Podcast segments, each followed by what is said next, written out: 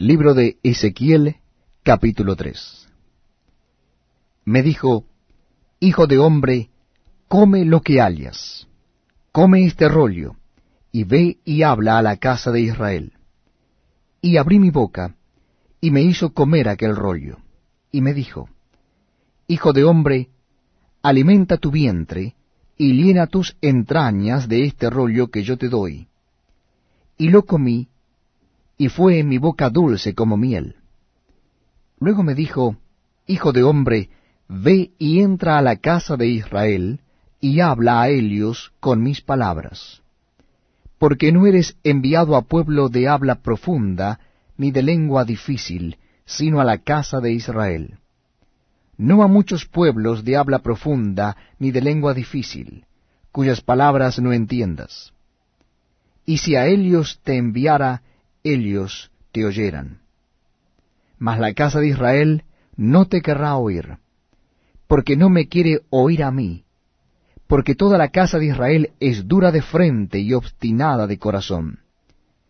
He aquí, yo te he hecho tu rostro fuerte contra los rostros de ellos, y tu frente fuerte contra sus frentes. Como diamante más fuerte que pedernal he hecho tu frente. No los temas, ni tengas miedo delante de ellos, porque son casa rebelde. Y me dijo, Hijo de hombre, toma en tu corazón todas mis palabras que yo te hablaré, y oye con tus oídos, y ve, y entra a los cautivos, a los hijos de tu pueblo, y háblales y diles, así ha dicho Jehová el Señor, escuchen o dejen de escuchar. Y me levantó el espíritu, y oí detrás de mí una voz de gran estruendo que decía, Bendita sea la gloria de Jehová desde su lugar. Oí también el sonido de las alas de los seres vivientes que se juntaban la una con la otra, y el sonido de las ruedas delante de ellos, y sonido de gran estruendo. Me levantó pues el espíritu, y me tomó, y fui en amargura a la indignación de mi espíritu, pero la mano de Jehová era fuerte sobre mí. Y vine a los cautivos en Tel Aviv, que moraban junto al río Quebar, y me senté donde ellos estaban sentados, y allí permanecí siete días atónito entre ellos. Y aconteció que al cabo de los siete días vino a mí palabra de Jehová diciendo, Hijo de hombre, yo te he puesto por atalaya a la casa de Israel, Oirás, pues, tú la palabra de mi boca, y los amonestarás de mi parte.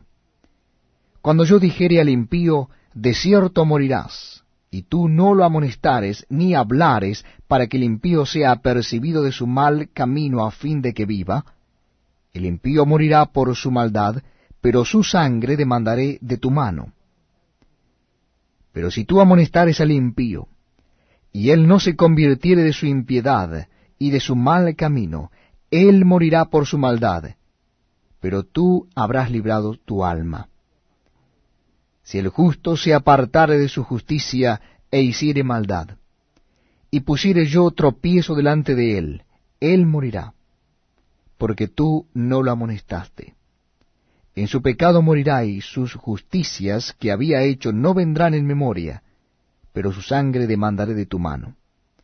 Pero si al justo amonestares para que no peque, y no pecare, de cierto vivirá, porque fue amonestado, y tú habrás librado tu alma. El profeta mudo. Vino allí la mano de Jehová sobre mí y me dijo, Levántate, y sal al campo, y allí hablaré contigo.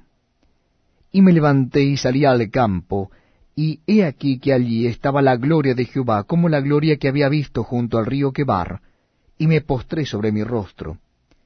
Entonces entró el Espíritu en mí, y me afirmó sobre mis pies, y me habló y me dijo, Entra y enciérrate dentro de tu casa. Y tú, oh hijo de hombre, he aquí que pondrán sobre ti cuerdas, y con ellas te ligarán, y no saldrás entre ellos y haré que se pegue tu lengua a tu paladar, y estarás mudo, y no serás a ellos varón que reprende, porque son casa rebelde. Mas cuando yo te hubiere hablado, abriré tu boca y les dirás,